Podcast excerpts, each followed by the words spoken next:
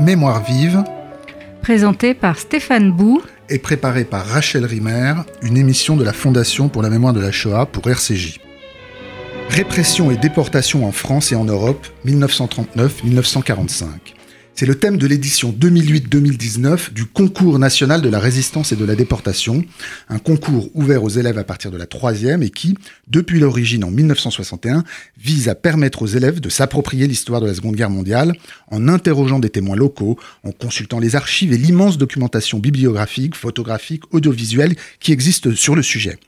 Le concours a été rénové depuis deux ans, mais il reste un rendez-vous important permettant euh, aux élèves de transmettre la mémoire de la Shoah en France.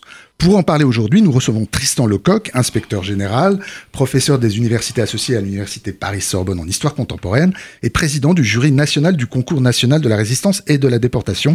Bonjour Tristan Lecoq. Bonjour monsieur. Alors je précise que c'est vous qui avez supervisé le document pédagogique de référence pour le concours, dont la réalisation a été confiée cette année à la Fondation pour la mémoire de la Shoah sous la direction de Dominique Trimbeur, chargé de la mission à la FMS. Euh, on parlera évidemment de ce document que vous avez rédigé. À vos côtés, euh, Tristan Lecoq, nous avons aussi invité euh, Yanis Roder, qui est professeur agrégé d'histoire. Bonjour Yanis. Bonjour. Professeur agrégé d'histoire, donc dans, en collège en Seine-Saint-Denis, qui est membre de la commission enseignement de la Fondation pour la mémoire de la Shoah, responsable des formations au mémorial de la Shoah, et lequel vient de faire paraître Allons enfants, la République vous appelle aux éditions Odile Jacob, dont on parlera dans une autre émission, et livre dans lequel il revient sur son expérience de, professeur. Alors aujourd'hui, nous, allons donc parler de ce, concours et, je voudrais, euh, pour commencer, Tristan Lecoq, que, vous nous disiez en quoi en fait consiste ce concours, ce, ce, concours de la résistance et de la déportation? Est-ce que vous pouvez revenir sur l'histoire de ce dispositif, combien de classes ou d'élèves y participent chaque année, euh, avant qu'on rentre dans ce qui va être l'édition 2018-2019 oui, d'abord, merci beaucoup de m'inviter euh, en compagnie d'Yanis Roder à cette, euh, à cette émission qui porte sur un concours qui réunit, euh, euh, bon an, mal an, entre 46 et 47 000 élèves. essentiellement des élèves de classe de troisième, de première et de terminale, toutes séries, toutes filières de notre enseignement secondaire. Je dis bien toutes séries, toutes filières, l'enseignement professionnel, l'enseignement général, l'enseignement technologique. Nous avons même des filières euh, des établissements d'enseignement dans des, lieux d'incarcération et qui d'ailleurs sont primés euh, au concours. C'est quelque chose d'assez intéressant. Ce concours, euh, il a été instauré en 1961 par la volonté du ministre de l'Éducation nationale de l'époque, Lucien, Lucien Paille, et de l'inspection générale d'histoire et de géographie, on l'appelait l'inspection générale d'instruction publique à l'époque, hein, de pérenniser euh, l'enseignement de l'histoire et de la mémoire, de la résistance et de la déportation. C'est donc le premier des concours scolaires, c'est le plus ancien. Il a été euh, réformé, il a été refondé il y a quelques années. J'ai d'ailleurs participé ainsi qu'Yanis à cette, à cette refondation, de façon à mieux l'adosser au programme d'enseignement, de façon à intégrer aussi, et c'est un sujet difficile, euh, jamais achevé, les résultats stabilisés de la recherche euh, mhm. universitaire, qui est un point que, auquel nous sommes très très sensibles, parce que c'est aussi un instrument de formation continue pour les, pour les enseignants, et puis d'avoir euh, des vues larges sur le plan spatial et sur le plan euh, chronologique. Alors, on peut soit y concourir de manière collective, soit y concourir de manière euh, individuelle. L'organisation étant confiée au recteur d'académie, vous savez que nous sommes un ministère largement déconcentré, mais comme nous sommes aussi un ministère hiérarchisé, c'est l'inspection générale qui assure la cohérence du tout, et c'est pour ça que c'est un inspecteur général qui en est le président. Alors, chaque année, il y a une, euh, une discussion pour savoir quel va être le thème des années, ou de l'année suivante, ou des années suivantes, c'est bien ça? Oui, alors euh, il y a une discussion qui se fait en trois temps. Dans un premier temps, on réunit les partenaires. Euh, auxquels participent les professeurs Alors, auxquels participent euh, les professeurs, auxquels participent les associations, auxquels participent les partenaires.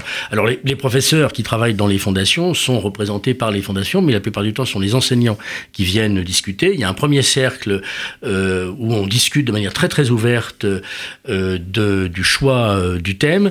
Il y a un deuxième cercle, si vous me permettez cette expression, qui est le comité stratégique, présidé par le ministre en personne, où là, on arrive à un choix plus resserré, et puis c'est le ministre euh, de l'Éducation nationale qui, en liaison avec le ministre des Armées ou le secrétaire d'État euh, euh, à, la, Défense, puisque c'est un concours qui est organisé en partenariat avec le ministère de la Défense, qui arrête très solennellement le thème du concours, lequel est dévoilé la plupart du temps lorsque sont remis les prix du concours de l'année précédente. D'accord. Alors j'imagine qu'au fur et, à mesure des années, depuis 1961, on pourrait faire, en voyant tous les thèmes, une histoire on pourrait dire de la mémoire à transmettre aux ça, élèves. Ça, c'est passionnant ce que vous dites parce que moi, j'ai bien l'intention, euh, dans les années euh, à venir, de faire travailler des étudiants de master sur le choix des thématiques, sur la façon dont on les a choisis, sur la façon dont ces, thématiques s'inscrivent dans l'histoire naturellement, mais aussi dans euh, les communautés, euh, la société. Bref, tout ça est très révélateur hein, de, ces sujets. Ce que je peux vous dire, c'est que depuis 1961, un peu plus du quart des thèmes concernent directement la déportation et la moitié des thèmes concernent la, déportation en articulation avec une autre thématique. Donc c'est un concours qui respecte, si vous voulez, l'équilibre entre la résistance et la déportation. Vous, vous disiez tout à l'heure qu'il y a quelque temps, vous aviez fait une réunion auquel participait Yanis pour, pour, pour réorienter, euh, repenser le, le, sens de ce concours. Alors, je, vais, je, vais, me tourner vers Yanis pour, pour, pour qu'il nous raconte quel était l'objet même de cette, euh, de cette euh, discussion. Alors je rappelle aux auditeurs que vous, que vous, vous, formez les professeurs à l'enseignement de la Shoah, au mémorial, que c'est quelque chose qui est euh, euh, très important dans votre vie, que de savoir comment transmettre la mémoire de la déportation et de la Shoah en particulier. Donc euh, ça m'intéresse d'avoir votre point de vue sur ce, ce type de, de, de, discussion, non pas dans une institution comme le mémorial de la Shoah, mais à l'éducation nationale, qui est un autre lieu où les enjeux j'imagine, sont très différents. Oui, les enjeux sont différents. En même temps, ce sont des enjeux qui se rejoignent parce que ce sont des enjeux citoyens et tout citoyen français est concerné par euh, par ces enjeux. Alors quand Tristan Lecoq a pris la la, direction du, du concours, c'est vrai que sa volonté était de bah, refonder un petit peu tout cela, de euh, je ne dirais, enfin j'oserais même dire euh, donner un petit coup dans la fourmilière, voilà, de manière à eh bien, actualiser, actualiser au regard de, des avancées de l'historiographie, au regard de la recherche, euh, ce concours de manière à l'ancrer encore plus dans, euh, dans une approche historique et historiographique euh, actuelle. Donc, les discussions, les discussions ont porté justement sur ces questions-là et sur cette volonté qui était très clairement affiché, euh, justement, de, suivre les évolutions de l'historiographie et, comme l'a dit Tristan Lecoq, vraiment de s'appuyer sur ce qui avait été établi par l'historiographie, non pas sur l'historiographie très récente qui est encore mouvante, mais sur ce qui avait été arrêté euh, par, euh, par l'historiographie des années 80, 90, même 2000. Voilà. Et donc, je pense que le concours on va dire nouvelle version, euh, même si dans la forme le concours reste le concours, mais dans, dans, dans le fond des choses ont quand même largement euh, évolué et euh, je dois dire que la tête de ce concours, hein, donc l'inspection générale en la, en la présence et sous la présidence de, Tristan Lecoq, a, a, beaucoup fait et a porté cette rénovation du concours. Alors, cette, parlons de cette année, hein, parce que c'est intéressant de s'arrêter à un cas extrêmement concret. Cette année, donc, le terme est très large. Répression et déportation en France et en Europe 1939-1945. Le thème est large, mais ce que je voudrais qu'on constate, c'est c'est le passage au pluriel. Hein, déportation au pluriel et répression au pluriel. Euh, on parle plus de la déportation, mais des déportations. On, note un élargissement euh, de la zone géographique à toute l'Europe et surtout un élargissement de la problématique au-delà de la seule histoire euh, du nazisme. Alors moi, je voudrais qu'on qu commence par comprendre ce que signifie pour vous ce passage au pluriel. Vous, vous le dites dans votre texte, hein, la question doit être déclinée au pluriel pour rendre compte des espaces et des moments historiques. Qu'est-ce que, qu'est-ce que vous avez à nous dire là-dessus? Monsieur, vous, vous, pointez exactement dans la ligne de ce que vient de dire Yanis, ce qui me paraît le plus important euh, dans cette euh, édition du concours. Au fond, il y a une vingtaine d'années, on aurait parlé de la déportation dans le système concentrationnaire nazi il y a une dizaine ou une quinzaine d'années, on aurait peut-être parlé de la déportation dans l'appareil de répression des nazis. Aujourd'hui, on parle de répression et de déportation. Pourquoi? Pourquoi cette, euh, cette affaire? Je reviendrai sur le pluriel. Traditionnellement, quand on étudiait, et c'est une très bonne chose, et c'est absolument indispensable, on commençait par les camps. On commençait par l'expérience concentrationnaire, on commençait par la négation de l'homme. Si vous me permettez cette expression, on commençait par la fin. En mettant les répressions avant les déportations, si je puis dire, on commence par le début, parce que c'est bien l'outil répressif ou les outils répressifs qui conduisent aux déportations. Et tout comme il y a plusieurs outils euh, répressifs, il y a plusieurs types de déportations. Et ce qui m'intéresse, moi, c'est l'étude des finalités. Au fond, l'historien, c'est ce qu'il passionne. Euh, la finalité des répressions, conduisent à des déportations. Et cette irruption du pluriel, euh, j'aime bien euh, vraiment, vous mettez tout de suite le doigt sur, sur quelque chose qui est très important. Euh, quand j'ai commencé à enseigner, il y a malheureusement euh, très longtemps, on parlait de la résistance, on parlait de la libération, on parlait de la déportation, on parlait pas de la répression d'ailleurs. C'est quelque chose qui, euh, par parenthèse, n'était pas étudié. Aujourd'hui, on s'aperçoit qu'il faut parler des résistances. Aujourd'hui, on, s'aperçoit qu'il faut parler des libérations. On, on s'aperçoit qu'il faut donc parler des déportations. Parler des déportations signifie qu'on articule les répressions et les déportations. Il y a des outils répressifs qui, en fonction des espaces, sont fort différents en fonction de la nature des régimes, que ce soit l'Allemagne nazie, ses vassaux, quelquefois même ses ennemis, qui peuvent mettre en place des outils répressifs. Et par conséquent, et par conséquent, pardonnez-moi, les déportations euh, doivent aussi se décliner au pluriel, ce qui est une façon pour nous, j'y viens tout de suite parce que c'est évidemment majeur, ce qui est une façon pour nous de singulariser euh, la déportation raciale, le génocide des Juifs, l'extermination des Juifs d'Europe, qui, dans cet espace et dans cette chronologie, continue d'occuper une place à part. Elle occupe une place d'autant plus à part qu'on l'aura recontextualisée dans un ensemble. Alors, je, note une phrase pour expliquer, pour bien faire comprendre ce que vous venez de dire. Vous dites, vous parlez d'ouverture conceptuelle dans votre texte, et vous dites une ouverture conceptuelle novatrice pour le concours. La répression et la déportation n'ont pas été le seul fait de l'Allemagne nazie, mais aussi de ses vassaux et dans certains cas de ses ennemis. Alors, évidemment, ce qui pose toutes sortes de problèmes sur euh, l'extension qu'on peut donner à ce qui est originalement la déportation et la résistance euh, et la, euh, oui, et la répression et la résistance d'un point de vue français, hein, qui concerne essentiellement, qui renvoie fondamentalement à une, compréhension de ce que c'est que le nazisme. Là, il y a quelque chose qui va au-delà du nazisme. Mais je voudrais revenir et avoir aussi l'avis d'Yanis à, à, ce propos sur ce que vous disiez tout à l'heure quand vous dites, euh, quand vous soulignez l'importance de passer de la déportation aux déportations. Et vous disiez, il y a 15 ans, c'était la déportation.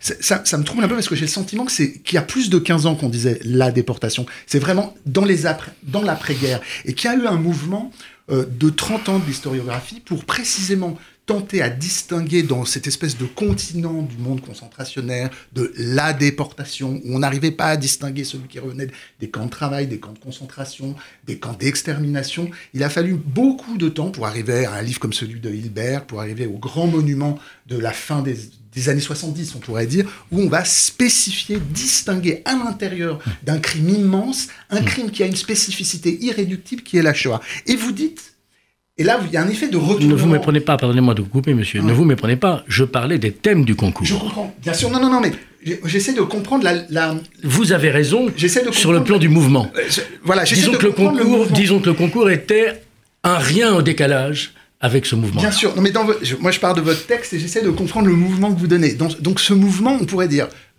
qu'il faut avoir en tête que pendant 30 ans, 40 ans, il y a eu un, effort considérable de la part des historiens pour essayer de, pointer une spécificité de la Shoah à l'intérieur d'un continuum criminel absolument monstrueux. Et vous, vous dites, il y a un effet de retournement, je trouve. Vous dites, les recherches sur la déportation ont surtout porté sur le système concentrationnaire et sur le génocide des Juifs, et non, et non que peu intégrer cette dimension plurielle de la répression. Le terme déportation, qui désigne l'envoi vers les centres de mise à mort de la solution finale, masque bon nombre de réalités historiques. Moi, cette phrase m'a m'a frappé, m'a interrogé, parce que j'ai le sentiment que c'est véritablement le, revers de la situation d'avant. Vous comprenez ce que je veux dire Très bien. C'est-à-dire qu'avant, c'était précisément qu'il y avait une réalité historique multiple, on ne voyait pas la Shoah. Et là, vous dites, il y y y a une focalisation sur la Shoah une, une, une, une, hantise que cet événement absolument euh, majeur, évidemment, produit, qui fait qu'on ne voit plus le reste. C'est comme s'il y avait un effet de balancier dans l'histoire. Je, je, voilà, je, vous donne ma réflexion à la lecture. Je veux, je veux peut-être avoir l'avis d'Yanis, qui, qui, qui, qui, est beaucoup plus calé que moi dans l'histoire de, de, de, la Shoah, puisqu'il enseigne aux professeurs à enseigner la Shoah. Je vous remercie. Euh moi, ce que, je, j'ai cru comprendre et ce que je crois comprendre dans les propos de, Tristan Lecoq, aussi bien de ce qu'il vient de dire de, dans ce qu'il écrit, c'est que justement, euh, et je pense le rejoindre là-dessus, euh, c'est que la Shoah, euh, enseignée comme elle l'a été durant, durant quelques années, durant des années, effectivement, a eu une emprise, on va dire, intellectuelle, peut-être même morale sur l'ensemble des politiques de répression menées par les nazis et finalement a, a pu cacher a pu cacher la réalité de ce qu'ont été les différentes politiques de répression. Mais ce que veut dire Tristan Lecoq, me semble-t-il, et il me contredira si, si je me trompe, c'est que justement en ouvrant la réflexion et en ouvrant le concours à cette nouvelle historiographie sur les politiques de répression, c'est une manière de mieux singulariser la politique menée contre les juifs, c'est-à-dire de mieux montrer la spécificité. Si je prends un exemple concret qui vous parlera, euh, je l'espère, Auschwitz par exemple, euh, de, différentes populations victimes du nazisme pour différentes raisons sont envoyées à Auschwitz. Et Auschwitz est devenu le symbole de, la Shoah, la pars pro toto, la métonymie de la Shoah, et finalement a pu également cacher les différentes réalités vécues par les différentes populations victimes du nazisme. Une Marie-Claude Vaillant-Couturier qui va à Auschwitz ne subit pas la sélection à l'arrivée. En revanche, évidemment, les juifs, les familles, parce qu'elles sont déportées en famille, Marie-Claude Vaillant-Couturier est, déportée euh, seule, euh, ces, familles subissent la, sélection. Et donc, de, mieux comprendre ces différentes politiques, me semble-t-il, je pense que c'est le propos de Tristan Lecoq, c'est bien de spécifier le sort particulier subi par les Juifs dans le cas d'une politique très spécifique. Et alors, je vais aller exactement dans le sens de ce que dit euh, Yanis en, montrant un exemple. Les grandes rafles des Juifs, on connaît naturellement celle de 1942, on connaît aussi euh, celle de 1943, on connaît la destruction de, du vieux port de Marseille. C'est d'ailleurs la photo qui ouvre euh, ce, document, là, est extraite de ce qui se passe en janvier-février 1943. Euh, il y a, à l'été 1941, en juillet 1941, il y a des rafles de juifs à Paris. Jusque-là, on n'avait pas raflé les juifs à Paris. Pourquoi? Parce que jusqu'en 1941, l'armée allemande d'occupation, et oui, en quoi l'outil répressif et ses finalités permettent de conduire aux choses. la Wehrmacht, ainsi que euh, la police, la Feldgendarmerie, la Gestapo, avaient pour but, au fond, d'assurer la sécurité des arrières de l'armée allemande. À partir de juin 1941, l'Allemagne rentre en Russie soviétique. Et ça, la guerre subit un mouvement complet. Elle devient guerre d'anéantissement, guerre d'anéantissement d'ailleurs des soviétiques, des soldats, l'arrêt des les textes sur les commissaires politiques et sur les juifs. Qu'est-ce qui se passe à l'arrière? On observe en France les rafles de juifs. Pourquoi?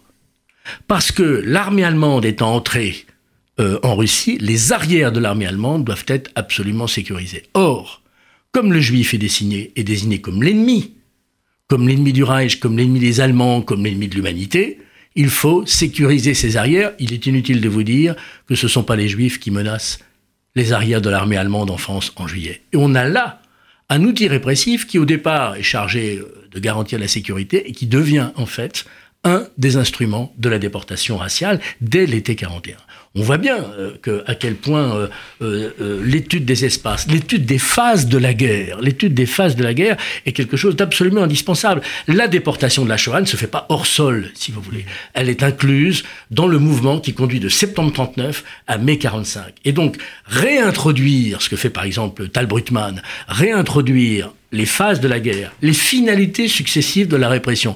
Regardez par exemple la conférence de Wannsee. Qu'est-ce que c'est que la conférence de Wannsee? C'est une conférence technique. C'est pas là qu'est décidée euh, euh, la déportation des Juifs, c'est là où on remplit des listes et on dit tel pays devra euh, fournir tel contingent de. Et à l'époque, on inclut même, écoutez bien, l'Irlande, euh, l'Angleterre, la Russie, les Allemands sont tellement persuadés au début 42 qu'ils vont, vont gagner la guerre que dans la liste qui est, qui est, euh, qui est prévue, on a, on, a ces opérations-là, alors même d'ailleurs que, par exemple, le plan de déportation pour Madagascar échoue lamentablement euh, en compagnie de quelques autres. Donc ce que j'ai, ce que j'ai voulu faire, c'est montrer à quel point ces appareils répressifs qui sont mis en place, mais qui sont mis en place en France également. le, le sujet concerne l'espace français. L'appareil répressif de Vichy, ce qui est tout de même euh, là aussi assez remarquable, il se met en place d'abord par Vichy tout seul, et il se met en place avec des finalités, euh, on peut le dire, euh, raciales, qui sont dès le départ extraordinairement fortes. Il y a une espèce de finalité de l'antisémitisme d'État qui est même antérieure probablement dans une, dans une certaine mesure à celle qu'on repère chez d'autres vassaux de l'Allemagne. Pardon, Yanis Roder. Oui, ça me semble très important ce que vient de dire euh, Tristan Lecoq, notamment sur l'été 1941, euh, parce qu'effectivement, on a parfois du mal à, saisir euh, ces, rafles de l'été 1941 en disant mais la solution finale, entre guillemets, n'a pas été décidée. pourquoi alors arrêter des hommes juifs à Paris en mai 41, la rafle du billet vert, ou en août 41, avec l'ouverture de Drancy? Eh bien, effectivement, il faut lire ces arrestations au regard de deux choses. La première, c'est ce dont a parlé Tristan Lecoq, c'est-à-dire la chronologie. Et c'est très important parce que la chronologie et donc finalement l'évolution des phases guerrières euh, rejoignent la deuxième chose importante, c'est-à-dire la vision du monde nazi. Et parce que les nazis voient le monde et voient leur vision du monde corroborée euh, par euh, ou analysée leur permettre d'analyser les phases militaires, eh bien ils prennent des décisions au regard de ces analyses idéologique. Et donc si on arrête les juifs, et vous avez raison, euh, monsieur Lecoq, de le préciser ainsi, si on arrête les juifs, c'est parce que les juifs sont un danger dans l'imaginaire nazi. Mmh. Et donc, effectivement, sur les arrières, on va contrôler les hommes juifs. Mmh. Euh, parce qu'à l'été 41, on arrête les hommes juifs. Donc c'est très important de lier, si vous voulez, l'idéologie euh, à la chronologie et, et montrer que les nazis lisent la chronologie au prisme de leur idéologie. Parce que devant les classes, ce qui est important, c'est de comprendre, c'est de faire comprendre et d'analyser avant tout les finalités, les finalités respectives et relatives des outils et des déportations. Et bien sûr, c'est à partir de ça qu'on peut lire euh, la finalité euh, unique, singulière, presque indicible, qui est celle du génocide racial. Et ça permet de replacer et d'étudier le pourquoi de ces affaires, si je puis dire, même en se mettant dans la tête des acteurs, ce qui est évidemment euh, quelque chose d'extrêmement, euh, d'extrêmement important, et, et, de faire comprendre pourquoi euh, Auschwitz est une fin, mais que tout ce qui précède, dans une certaine mesure, avec des hésitations, des retours en arrière, conduit. conduit vers cette fin. C'est ce mécanisme affreux qui doit être qui doit être démonté. Et il y a effectivement, comme vous le disiez, un changement de perspective, mais pas un changement à l'égard de l'unicité et de l'indicible qui est le, qui est le génocide juif. Tout à fait. Si vous voulez faire une différence, si vous voulez, par exemple, avec euh, ce que les nazis appelaient le Hungerplan, c'est-à-dire le plan de famine euh, destiné à l'Est, le, où 30 millions de, de Slaves euh, soviétiques devaient être assassinés par la faim, la différence avec la Shoah, quelle, quelle est-elle? Eh bien, si vous voulez, le Hungerplan, le plan famine, c'est un moyen, un moyen d'arriver à quelque chose. La Shoah, la solution finale, entre guillemets, c'est une fin en soi. Voilà. Et, là, on est sur deux logiques qui sont différentes. Alors, on, comprend bien, toute cette discussion le montre. Vous vous donnez avec, en réfléchissant à, à la formulation des thèmes, des outils pour parler aux classes. C'est exactement ça. Mais c'est exactement Et de débattre débattre sur l'historiographie, c'est revenir la, au moyen de faire comprendre aux élèves effectivement la logique des faits. Malheureusement, il reste que quelques minutes. Je voudrais, je voudrais quand même pour que l'idée du concours soit pas trop abstrait pour les auditeurs, que vous nous donniez des idées de, bah, propositions de classe. Qu'est-ce que peut donner une classe sur un thème comme celui-là? Parlons du thème de l'année dernière par exemple, et, d'exemples de, de, de, de, propositions de, groupes d'élèves alors, sur le, thème de l'année dernière, c'est s'engager pour libérer la France. Voilà, puisque j'imagine, là, pour l'instant, vous avez s'engager reçu pour sur, euh, sur ce dont on vient de parler. On a déjà beaucoup reçu, ah, mais euh, on a aussi beaucoup donné. euh, et on ne peut pas tout, et donc on ne peut pas tout donner. S'engager pour libérer la France, il y a à la fois des études de cas extrêmement intéressantes de gens qui partent. De gens qui partent en 40, en 42, en 44 il y a des études extrêmement intéressantes de gens qui partent dans l'empire colonial. Il y a des gens, il y a, il y a des, des... C'est-à-dire que les élèves construisent des dossiers. Ils construisent leur parcours. Ils construisent des parcours. Ils racontent un récit. Je crois que c'est extrêmement important en histoire hein, de raconter un récit. Ils s'emparent du sujet et ils réfléchissent au thème de l'engagement. Et par ce thème, s'engager pour libérer la France, hein, ce sont deux articulations, ils réfléchissent au thème de l'engagement, ce qui leur permet, par parenthèse aussi, ce, concours, euh, et euh, évidemment, euh, je sais, Yanis y est au moins aussi attaché, autant attaché que moi, ce concours, il a aussi une vertu civique, celui de réfléchir à ce qui se passe dans notre quotidien. hier, c'était le thème de l'engagement, qui est un thème civique parmi tant d'autres. cette année, euh, on peut réfléchir euh, euh, à la notion de responsabilité, à la notion de comment, à quel moment, pourquoi on dit non, de comment, pourquoi, à quel moment on dit oui. Il y a toute une série de sujets à partir de ce thème qui sont aussi extrêmement, extrêmement contemporains. Vous savez, le pire n'est jamais sûr, mais enfin, enseigner cette histoire permet aussi, si je puis me permettre, permet aussi à, nos enseignants, à l'inspection générale, nous sommes également des enseignants, d'avoir cette fonction de veilleur. Je, vous remercie Tristan Lecoq. Je précise que les établissements ont jusqu'au 1er février 2019 pour inscrire leurs élèves au concours. Donc je rappelle que le thème de cette année est répression et déportation en France et en Europe 1939-1945.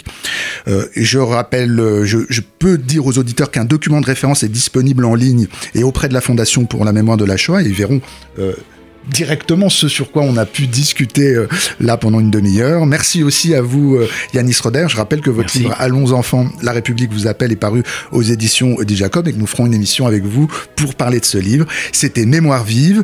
Vous pouvez retrouver l'émission sur le web, radio-rcj.info ou mémoirevive.net. Le podcast est sur Apple RCJ et Mémoire vive au pluriel.